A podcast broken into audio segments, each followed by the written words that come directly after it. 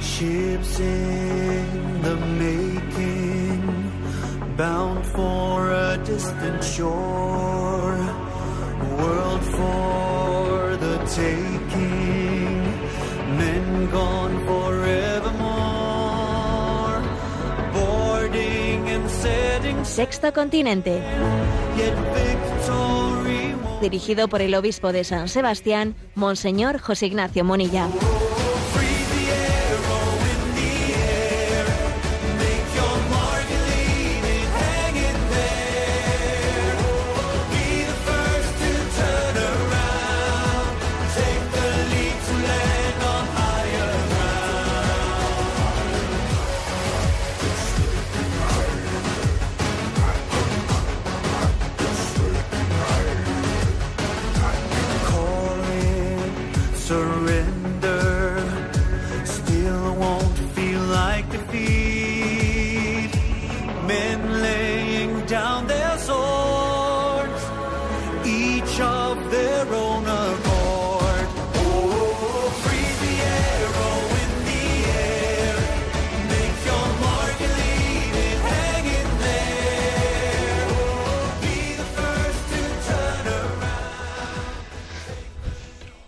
Cordial saludo a todos los oyentes de Radio María. Un día más, con la gracia del Señor, nos disponemos a realizar este programa radiofónico llamado Sexto Continente, que lunes y viernes de 8 a 9 de la mañana, una hora menos en las Islas Canarias, eh, realizamos aquí en directo en Radio María España.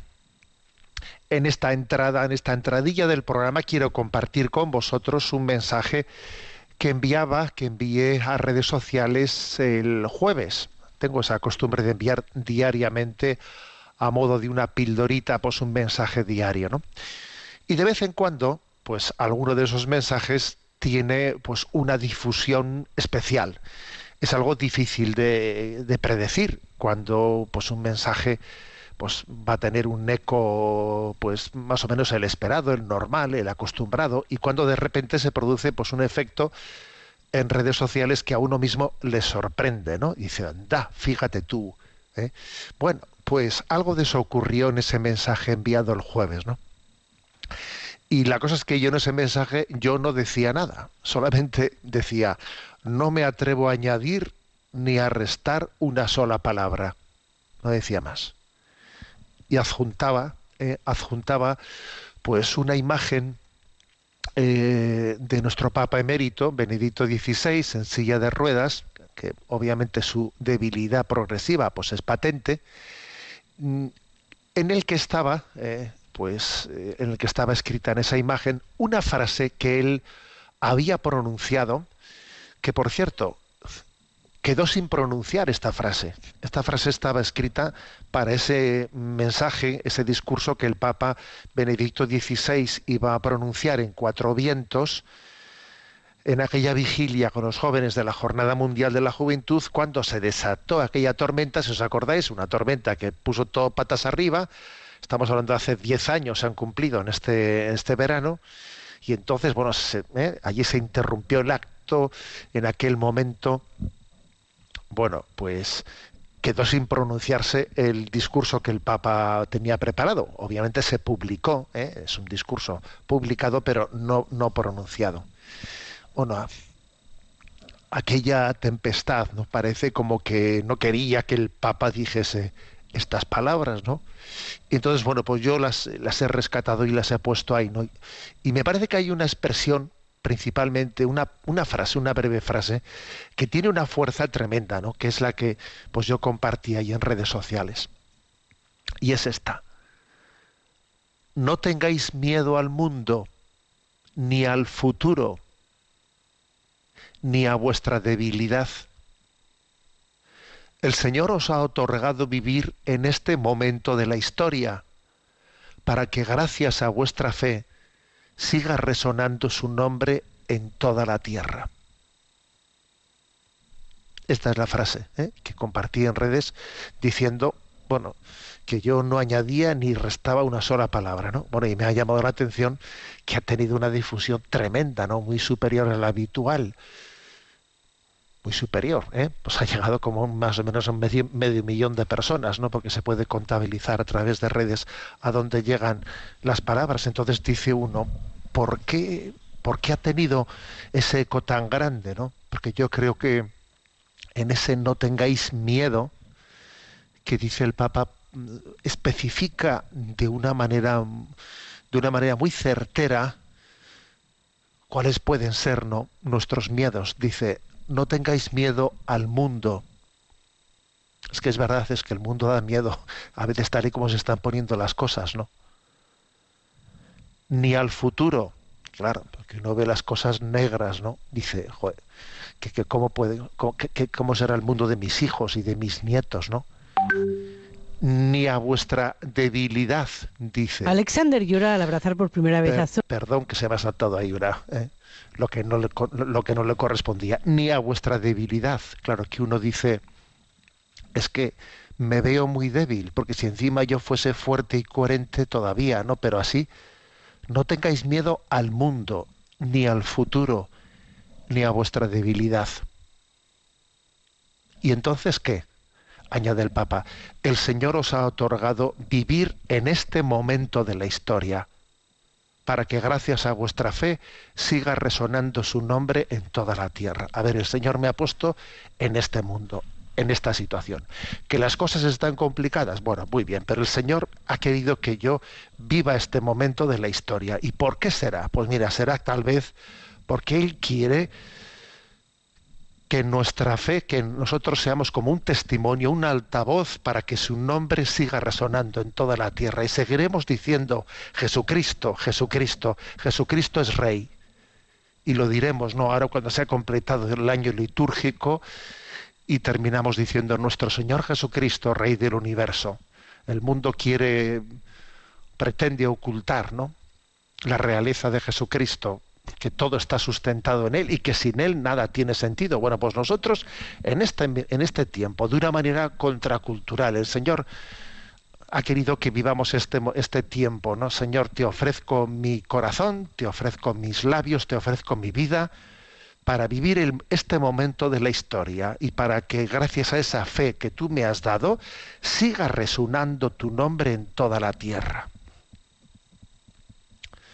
Bueno, pues esta es la frase compartida, ¿no? Que me parece que tiene su razón de ser, obviamente, ¿no? Que haya tenido un eco especial porque nos sentimos respondidos en ella, ¿no? ¿Qué pinto yo en esta vida, en esta situación tan complicada que estamos viviendo? Repito la frase. No tengáis miedo al mundo, ni al futuro, ni a vuestra debilidad. El Señor os ha otorgado vivir en este momento de la historia para que, gracias a vuestra fe, siga resonando su nombre en toda la tierra. Sexto Continente es un programa que tiene su interacción eh, con los usuarios que, sois, con los que sois usuarios en redes sociales de Instagram y de Twitter a través de la cuenta arroba obispo con los que sois usuarios de Facebook a través del muro que lleva mi nombre personal de José Ignacio Munilla. Y recuerdo que los programas anteriores están a vuestra disposición tanto en el podcast de Radio María como en la página web multimedia www.enticonfio.org. Allí tenéis, pues se van subiendo puntualmente las conferencias, las charlas que vamos dando por ahí.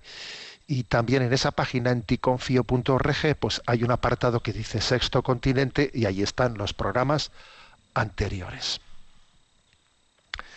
Bien, pues quiero comenzar comentando eh, una noticia que, que, ha acontecido pues en, est en Esto es su en bebé estos biológico. días, ¿eh? y me parece que la mejor manera de, de Alexander de, de llora al abrazar por primera vez. es comenzar por escuchar, ahora sí, a ver si no meto la pata, comenzar por escuchar, bueno, pues eh, el audio tal y como los medios de comunicación la han servido y luego os la cuento. Se trata, eh, se trata de, de la noticia, la, la, la, voy a encabezar, de dos parejas, dos matrimonios supongo, no estoy seguro, dos parejas de California eh, han intercambiado sus bebés eh, por un error fatal de una clínica de reproducción asistida. ¿no?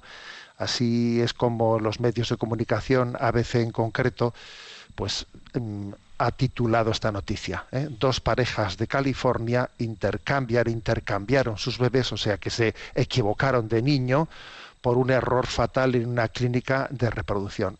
Alexander llora al abrazar por primera vez a Zoe, su bebé biológico nacido por confusión de una gestante que no es su mujer. Daphna cuenta el sufrimiento de haber gestado y dado a luz un bebé que no era el suyo.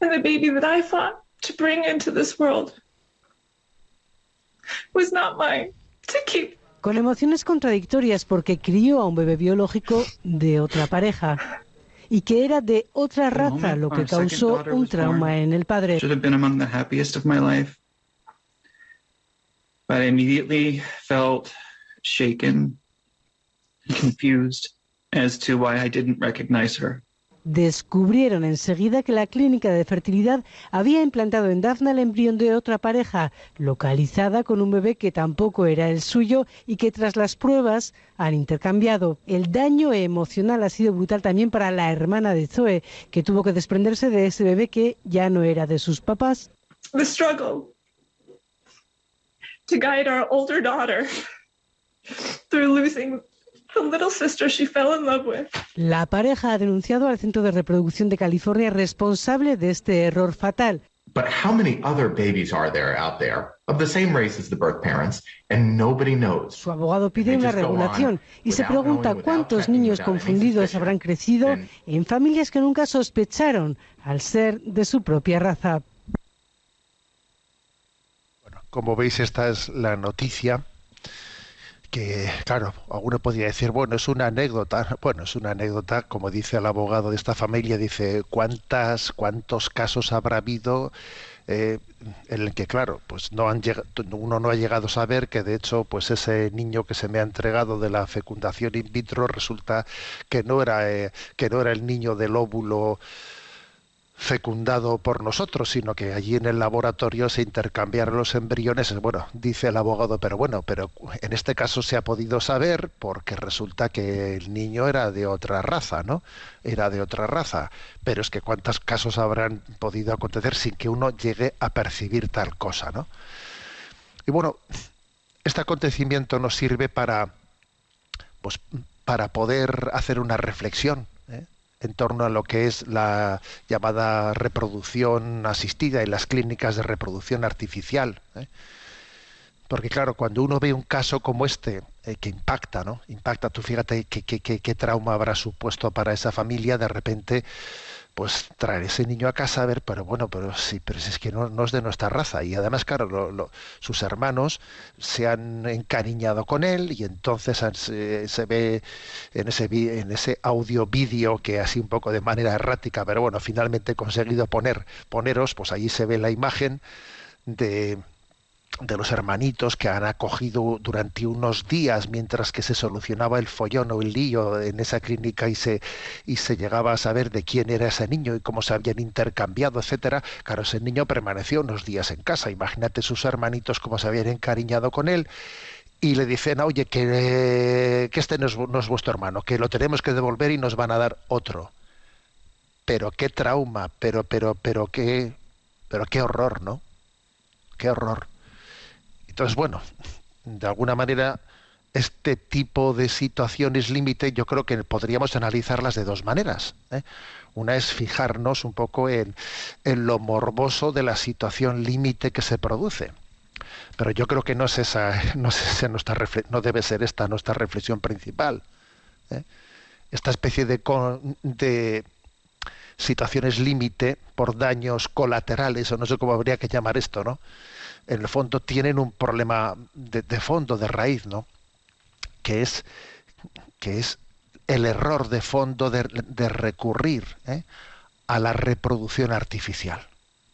Entonces creo que es una buena oportunidad ¿eh? este hecho, este, esta noticia es una buena oportunidad para que recordemos lo que la Iglesia Católica dice a este respecto. Eh, está recogido para quien quiera leerlo de una manera eh, pues especial eh, a partir del punto 2373 del Catecismo de la Iglesia Católica. ¿eh? Son pues unos seis o siete puntos, ¿eh?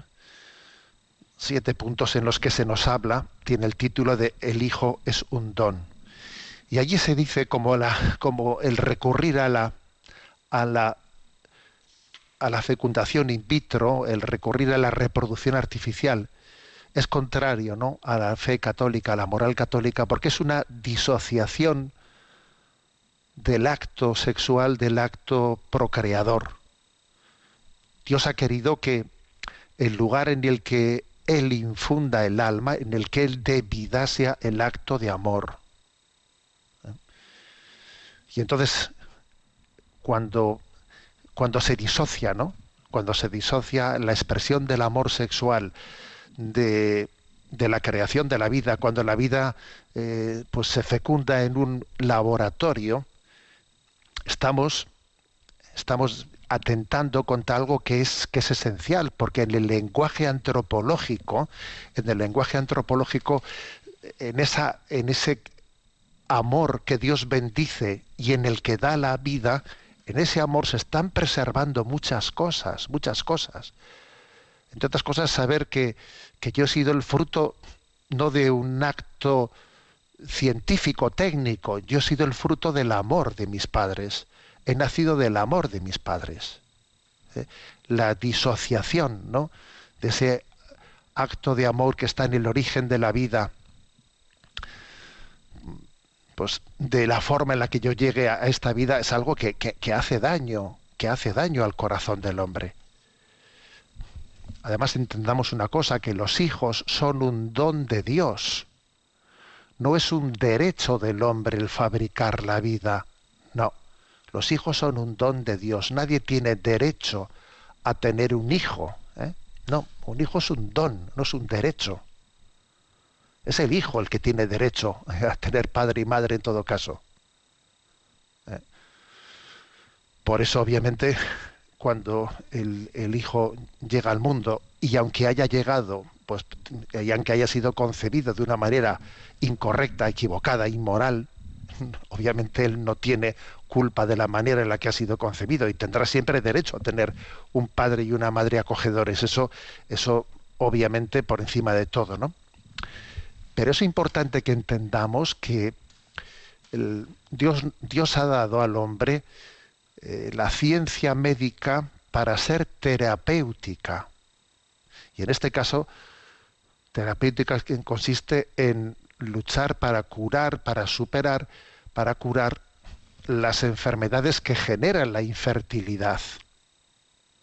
Pero claro, no es terapéutico el decir, en vez de recurrir a la sanación de la infertilidad, de las causas que provoca la infertilidad, bueno, pues diciendo, pues lo que voy a hacer es, como, como sanar esta infertilidad es muy complicado, pues me voy a ir por la vía de fabricar el niño en un laboratorio. Y obviamente eso no es no es terapéutico no es no, no se está sanando la infertilidad. Más bien se está recurriendo a un acto que no es terapéutico, que está fuera de la vocación médica, porque la vocación médica no es fabricar la vida. ¿Mm? Bueno, pues este principio creo que es importante escucharlo. Es importante escucharlo porque, porque se generan muchas heridas, se generan muchos problemas, ¿no? Este caso que he compartido, bueno, pues es un caso llamativo, pero obviamente la clave no está en este caso estrella, en este caso extremo sino en todo lo que, permanece ahí, ahí escondido, ¿no? Os invito eh, a volver a leer estos puntos, ¿no? Desde el, perdón, desde el 2373 al 2379. ¿eh? El hijo no es un derecho, sino un don. Es un don de Dios en el que, eh, en el que en el momento en que el esposo y la esposa hacen un abrazo de amor, realizan su abrazo conyugal, en ese momento es cuando Dios infunde o puede infundir, puede infundir el alma, de manera que hay una colaboración en esa procreación, por eso llamamos el acto de la procreación. El hombre procrea, no se reproduce. No, nosotros no nos reproducimos, nosotros nos procreamos, que es colaborar con Dios en la creación de Dios, en la, llegada de la vida al mundo. Y, este, este concepto nos hace entender que hay un acto sagrado, que es sagrada la forma en la que Dios ha querido que la vida sea, concebida. Bueno, creo que es necesario recordar estos conceptos y este, eh, este caso acontecido nos da, nos da la oportunidad para hacerlo. Bueno, vamos adelante en nuestro programa y vamos a tener nuestro momento Chesterton, eh, que sabéis que solemos ir comentando eh, distintos en aforismos, o sea, temas, términos que tal y como han sido utilizados por, Chesterton en, en, sus novelas y en sus obras. ¿no? Bueno, vamos hoy a por uno que, se llama, que es el de las modas, con el cual ya os podéis imaginar que nuestro Chesterton es, es muy crítico, ¿eh? con su habitual eh, agudeza de ingenio. ¿no? A ver, ¿qué dice Chesterton sobre las modas? Primero las define, y las define de una manera pues muy curiosa dice, una moda es una costumbre sin causa. Cuando de repente te están introduciendo, es me parece, me parece brillante esta definición, ¿eh? brillante. Una moda es una costumbre sin causa. Oye, te meten una, esto tiene que ser así, ¿por qué? No, pues porque está de moda, ¿no? Es una costumbre sin causa y entonces el que no lo hace, pues parece que está, está haciendo una barbaridad porque no pasa por la moda. Bueno, pero tú qué tú tienes alguna causa concreta para que la cosa la hagas de esa manera. No, pues es que es lo que se lleva. Pero es que no tienes ninguna razón para hacerlo, no hay ninguna causa que lo motive. O sea, te han introducido esa costumbre y causa y tú es como si te viniese un tsunami ¿eh? que no tienes ¿eh? la capacidad de nadar por encima de él, no te ves tapado por él. Pero bueno, nos damos cuenta de eso, que estamos sometidos a unos vaivenes en la cultura en forma de modas, ¿eh? modas, vaivenes, y que no tenemos capacidad de, discernimiento frente a ellos, de decir, esto es ridículo, es que está de moda, bueno, ¿y qué? Es ridículo, no tiene razón de ser, no, es irracional. Por tanto, ¿no? Lo primero que hace Chesterton es definir el concepto y me parece, como he dicho, brillante. Una moda es una costumbre sin causa. Y luego en esta misma línea sigue con otras expresiones. Las modas son costumbres que nos llegan a acostumbrar y de las que la gente se cansa pronto. Que esta es otra. ¿eh? O sea, resulta que vienen sin causa y luego, y, y luego se van sin causa. ¿Eh? Te acostumbras y, te cansas, ¿no? Es un, es un vaivén, ¿eh? es un vaivén que diciendo, bueno, lo que ahora parece, ¿no? Pues que de repente se ha convertido en algo que, sí, que, esto a partir de ahora parece que va a ser así, luego viene, eh, luego viene pues el, la, la, marea alta y marea baja, y entonces las cosas van cambiando, ¿no? Y uno y uno creo que tiene que tener la distancia necesaria. ¿no? O sea, Chesterton es, es alguien que, que, mira la cultura con la distancia propia eh, de quien también está, está instalado en la revelación de Dios y desde la revelación de Dios pues es capaz de relativizar muchas cosas. ¿no? Continúa con su visión crítica y dice en otra frase, la opinión de que una cosa es anticuada, es en sí mismo una moda y pronto puede ser una vieja moda. Pues eso, ¿eh? la, misma, la, misma opinión. Esto, esto está anticuado, esto es novedoso, eso mismo ya, eso es una moda. ¿eh? Y atención a la siguiente frase, dice, quienes no tienen más defensa contra sus padres que una nueva moda, o sea, los, quienes discuten con sus padres porque yo tengo una nueva moda, no tendrán defensa contra sus hijos salvo una vieja moda. Está esto bueno, claro. Tú estás eh, discutiendo con tus padres, no, porque vosotros estáis anticuados y tal, ¿no? Bueno, pues dice él, quienes no tienen más defensa contra sus padres que una nueva moda, no tendrán defensa contra sus hijos salvo una vieja moda. Luego tú discutirás con tus hijos, ¿no? Diciendo que las cosas tienen que ser así ya. Es, es la moda con la que tú discutiste con tus padres. ¿Por qué? Porque no tienes principios. No estás fundado en unos principios. Estás fundado en unas modas. Y entonces no, no eres capaz de dar razón de, de tus opciones, ¿eh? de tus prioridades. No, no eres capaz de hacer, dar opción de ellas. Entonces, si esto es así, ¿eh? ¿cómo se ve Chesterton? ¿Cómo, él dice, ¿cómo tenemos que vernos ¿no? ante este mundo de las modas? Entonces, elige una imagen que me parece genial, ¿no? que es la imagen del teatro en el que sabemos que existen los bastidores, estar entre bastidores, ¿no? que es una, una expresión que todos sabemos que es estar no viendo allí, eh, tú sentado en la sala viendo el espectáculo, sino estás entre bastidores, estás detrás de donde se está haciendo la representación. Y dice esta frase, no estamos atrasados en relación a la época. ¿Eh? Se refiere a los cristianos, a los cuales se les suele acusar de estáis fuera de la moda. Entonces dice él, no estamos atrasados con relación a la época, estamos entre bastidores. Y por ello sabemos muy bien cuán a menudo y cuán rápidamente cambian los tramoyistas la decoración de las diversas escenas. Es una imagen muy sugerente. Mira, un cristiano está, está, está entre bastidores. Y entre bastidores él va viendo como allí, ¿no? Los tramoyistas cambian la escena, suben un telón, bajan, preparan la siguiente escena.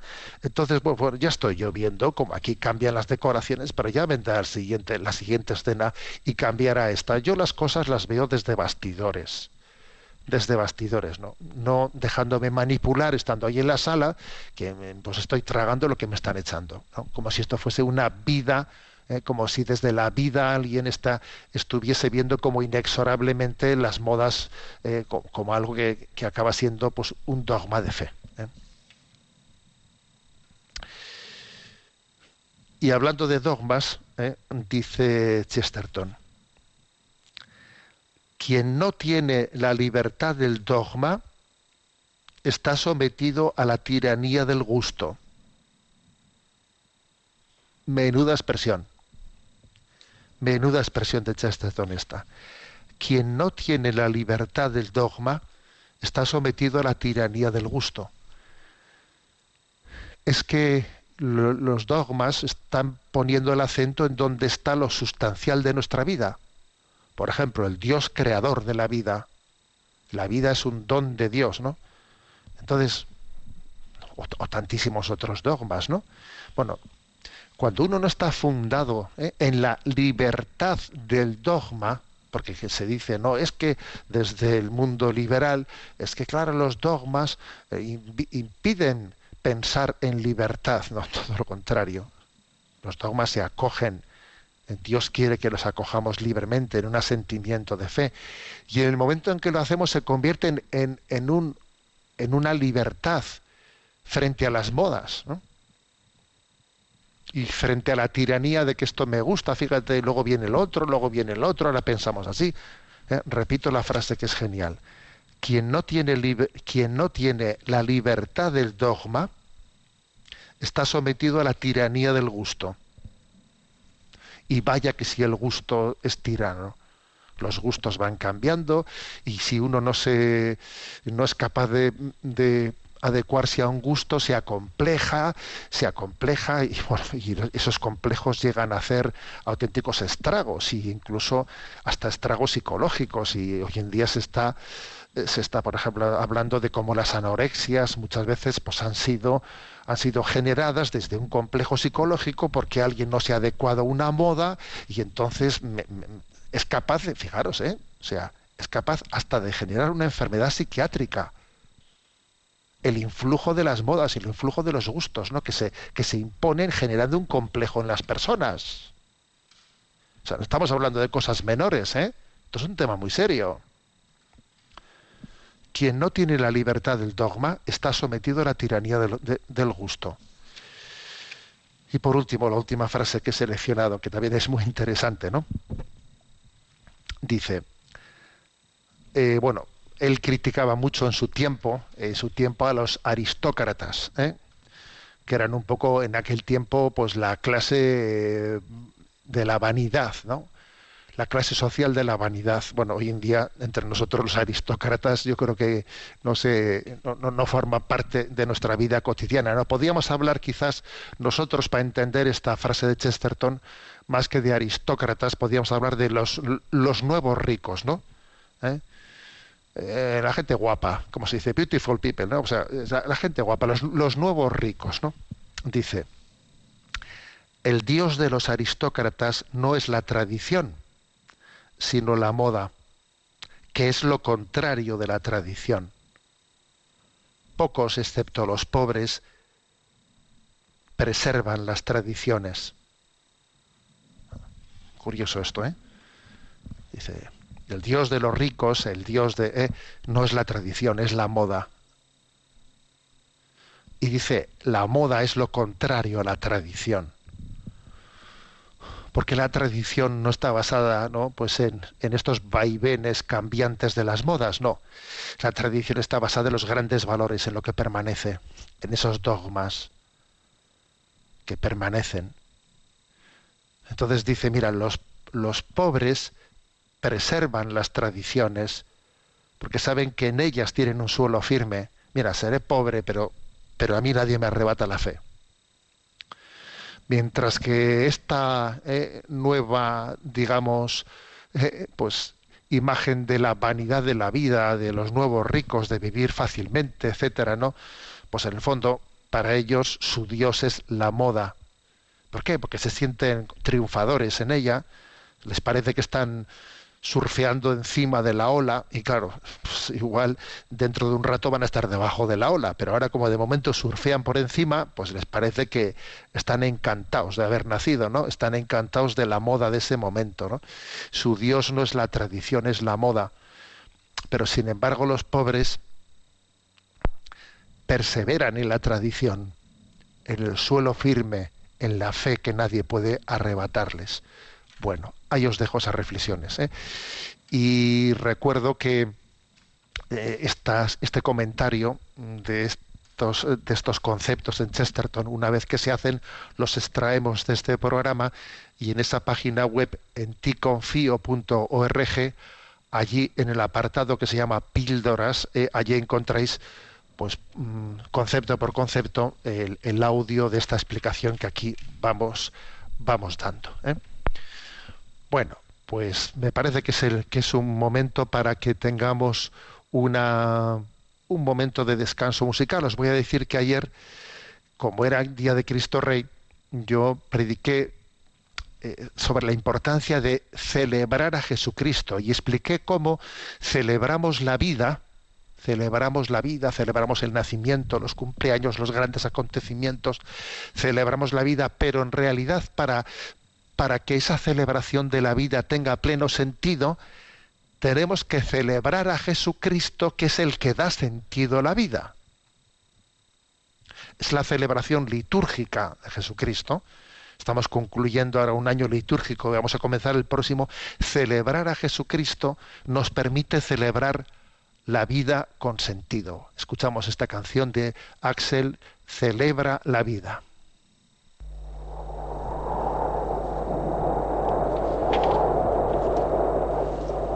No sé si soñaba, no sé si dormía, y la voz de un ángel dijo que te diga, celebra la vida.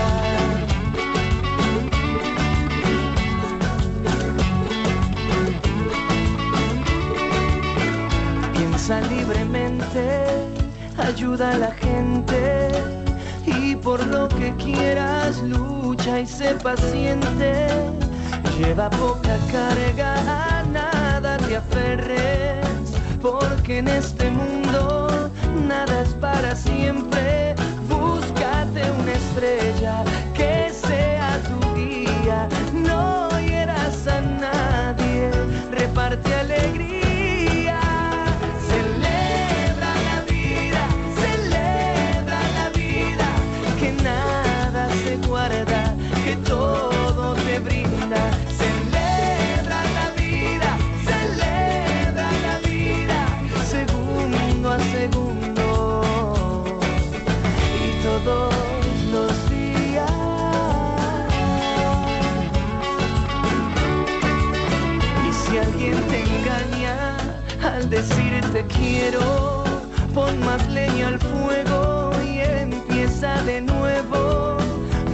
Dejes que caigan tus sueños al suelo, que mientras más amas, más cerca está el cielo.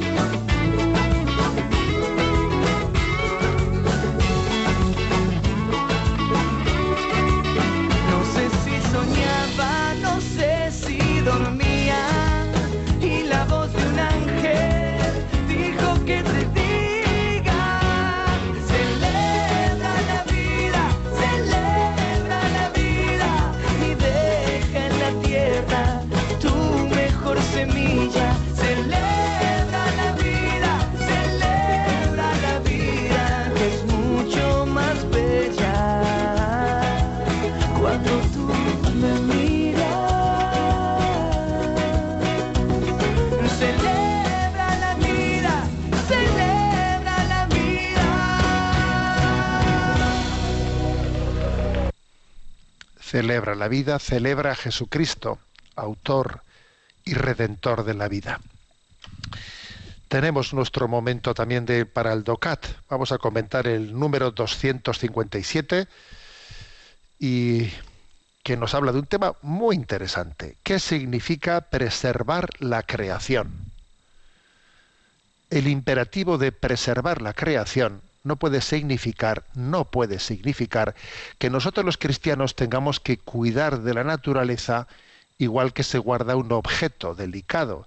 La naturaleza es un orden abierto que se desarrolla evolutivamente y no un almacén con objetos que hay que conservar sin tocar. Únicamente después de que se hayan descrito de modo preciso las cosas de la naturaleza merecedoras de ser conservadas desde el punto de vista teológico, ecológico, económico, estético, cultural, sólo entonces se podrá llegar a reflexiones con sentido acerca de qué es lo que hay que proteger, cómo y por qué mantenerlo. Bueno, a ver, como veis, ¿eh? estamos dentro de esta parte de este pequeño compendio de doctrina social de la Iglesia. Estamos hablando de cómo preservar la creación, pero aquí comienza por hacer una especie de objeción, ¿eh? objeción a, a este naturismo, ¿m? a este naturismo en boga en el momento presente. Es un naturismo que se ha convertido en una ideología, eh, como si la, la naturaleza fuese algo intocable que uno no puede tocar, que en el fondo este naturismo lo que está negando es que el hombre, pues el hombre tenga una dignidad especial, consustancial, diferente a la de la naturaleza y que tiene, por lo tanto, pues eh, tiene que servirse de ella. O sea, el hombre no sirve a la naturaleza, el hombre se sirve de la naturaleza. ¿eh? Y lógicamente tiene que hacerlo de una manera respetuosa para que los demás también puedan servirse de la naturaleza. ¿eh? Pero esas ideologías, ¿no? Actualmente, eh, pues, pues que se están, es curioso, ¿no? En la medida que se pierde, ¿eh?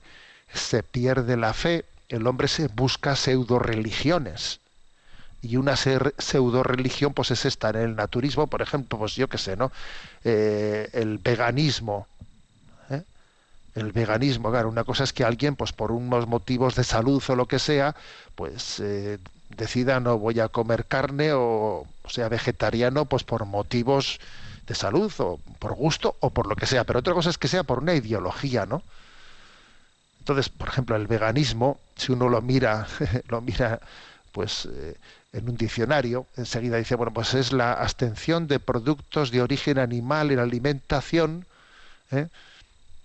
en conjunto con una doctrina, dice, ¿no? Doctrina que rechaza concebir a los animales como mercancías o como indumentaria como medicamentos o cosmético, transporte, experimentación. A ellos no les parece que se pueda experimentar con un animal, no se puede eh, a un animal ponerle a tirar de un carro. Eh, o sea, se define como una postura moral, como una ideología, ¿eh? como una ideología se arguyen no pues eh, argumentos morales ambientales de salud pero claro pues, pues uno dice yo en mi vida pues he excluido la carne el pescado el huevo la miel la leche los derivados el cuero la lana las pieles y entonces incluso a ver pues no, no, puede haber un animal en un zoológico en un acuario no ni en una pecera vamos no entonces a ver es una es una concepción errónea equivocada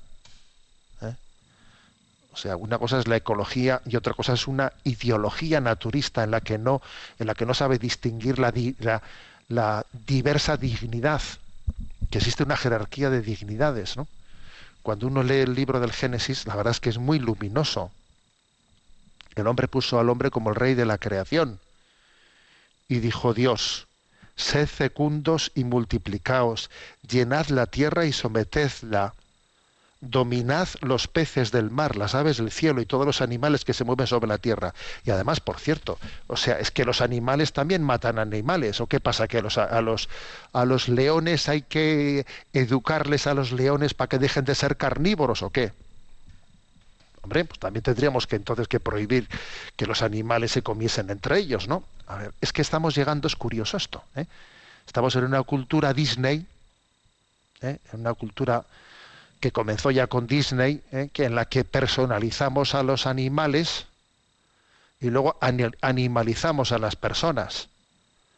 Somos capaces de sacrificar a los seres humanos, ¿no? En el seno materno, millones de abortos al día o al año, ¿eh? millones de abortos al año en el mundo, unos 50, 60 millones de abortos, y luego nos parece, nos parece indigno, pues, pues eh, comer cordero.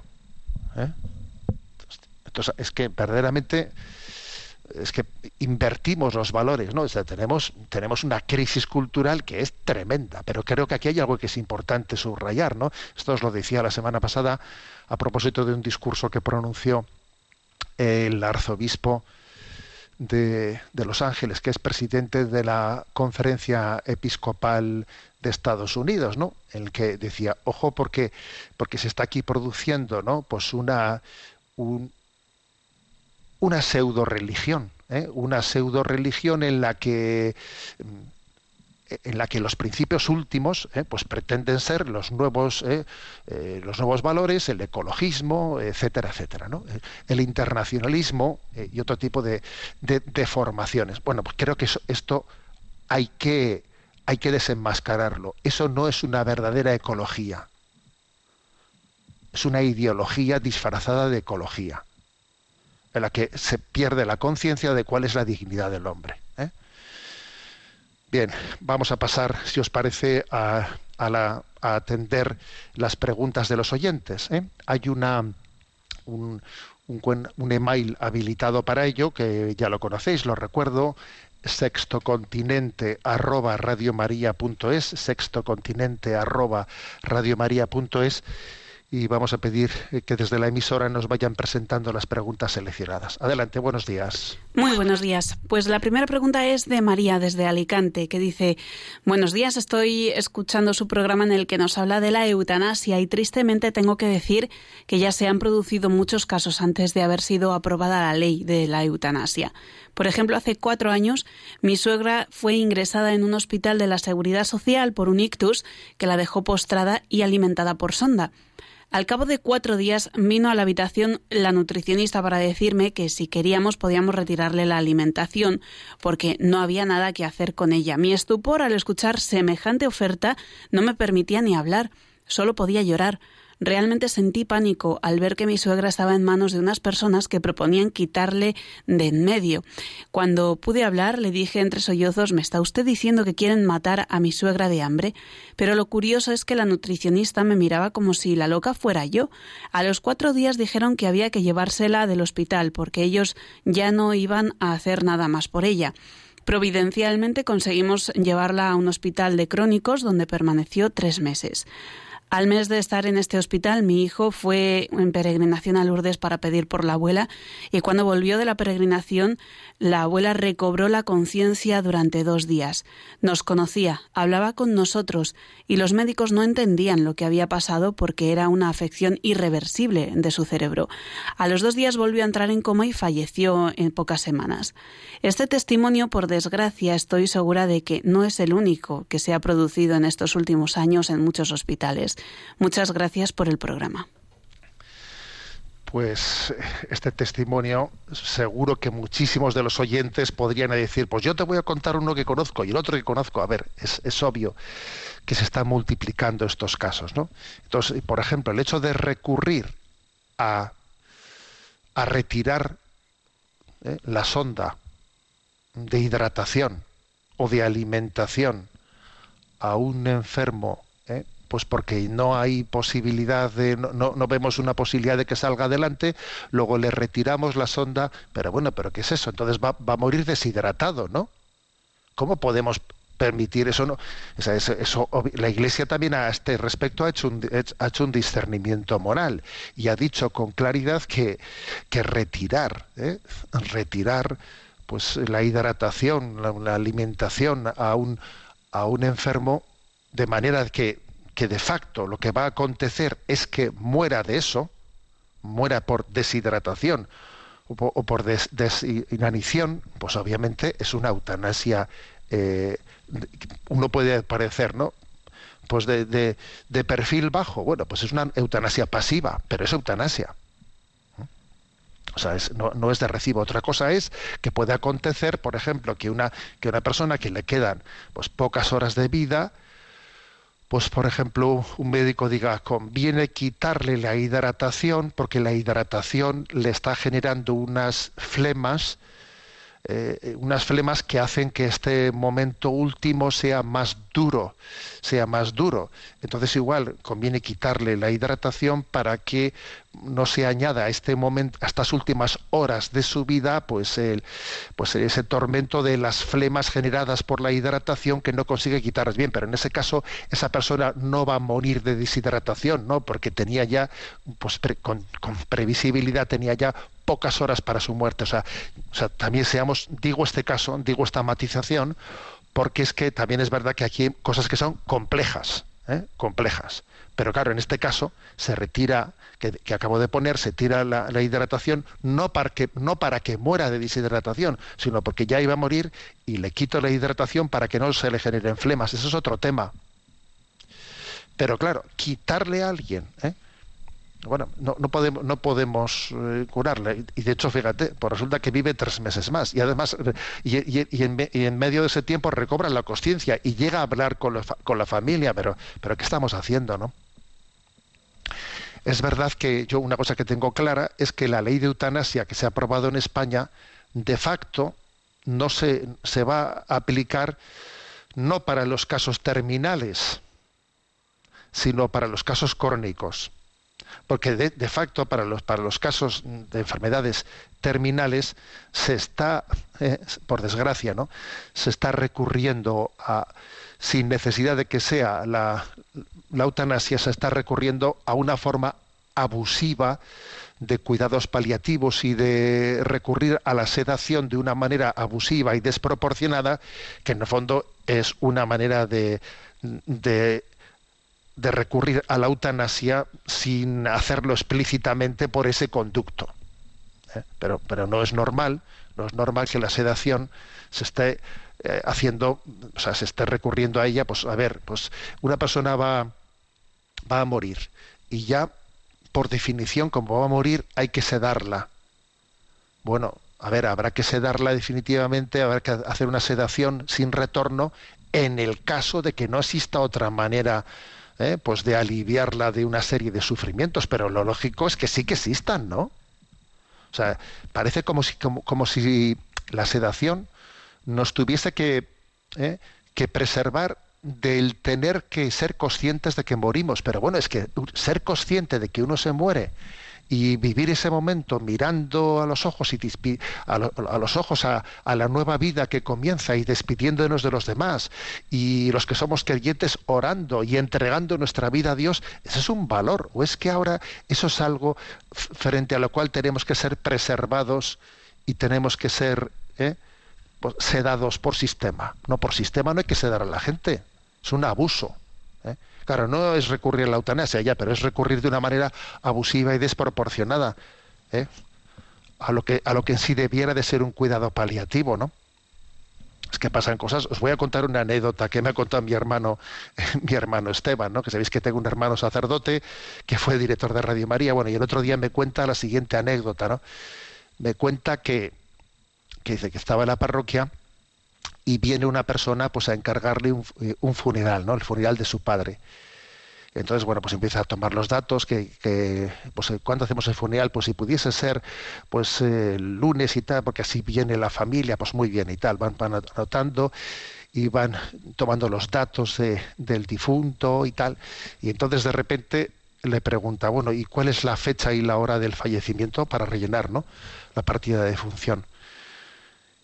Y de repente le contesta el hijo, bueno, fecha de defunción, no, hora de defunción, dice, mañana a las 5 de la tarde.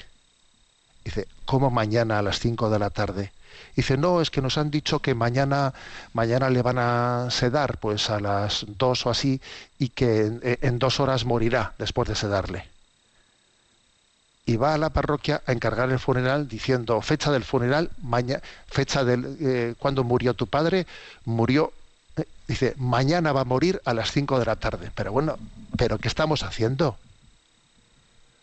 A ver, este caso que, os- que os estoy contando eh, es, o sea, lo he vivido de primera mano porque me lo ha contado mi hermano, ¿no? Pero ¿qué estamos haciendo? ¿Eh? Entonces me dice Esteban, me dice, bueno, yo le miré al hombre y le dije, a ver, su padre está vivo y está aquí encargando su funeral. ¿No le parece que debiéramos de ir a verle y rezar con él y prepararle? Vamos, a, va- va- vamos, venga, vamos a dejar hacer esto. Vamos a ver a su padre, venga. Eh, Ahí se levantaron y fueron, pero, pero ¿qué estamos haciendo? ¿no? O sea, verdaderamente existe ¿eh? un recurso desproporcionado, abusivo, ¿eh? a la sedación, a los medios paliativos en, en determinados lugares, de manera que, que, claro, si os, si os fijáis estos casos que se están viendo de los primeros casos de eutanasia, ninguno de ellos de momento que estamos comprobando, que hemos hablado aquí también en este programa, no están siendo de eutanasia en casos terminales, sino se está aplicando la, ley de eutanasia a los casos crónicos. Pues claro, un caso crónico tú no puedes ponerle una sedación, una sedación, porque claro, si, si es alguien que eh, si es alguien que está que está bien, o sea, que vamos, que tiene una enfermedad crónica, pero no es terminal, ahí la sedación no existe, ahí sí se aplica la eutanasia.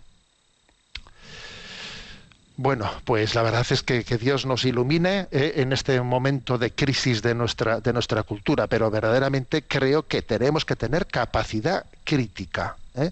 capacidad crítica. Y no es fácil tener, por ejemplo, como esta oyente, ¿no? Que nos comentaba, ¿no? Pues eh, desde Alicante que nos comentaba, pues el tener ese momento de, a un profesional que se está extralimitando de decirle, pero qué me está usted diciendo, claro, o sea, no uno en ese momento cuando está ante un profesional médico, pues tiende a, a- dar un voto de confianza. Y los profesionales de la medicina que me escucháis, pues la verdad es que qué, gran responsabilidad es el tener capacidad crítica frente a esta cosmovisión que se nos está introduciendo, ¿eh? que se nos está introduciendo sin darnos cuenta, ¿no? Por la puerta de atrás, ¿no? Bueno, tenemos el tiempo cumplido. Me despido con la bendición de Dios Todopoderoso. Padre, Hijo y Espíritu Santo. Alabado sea Jesucristo.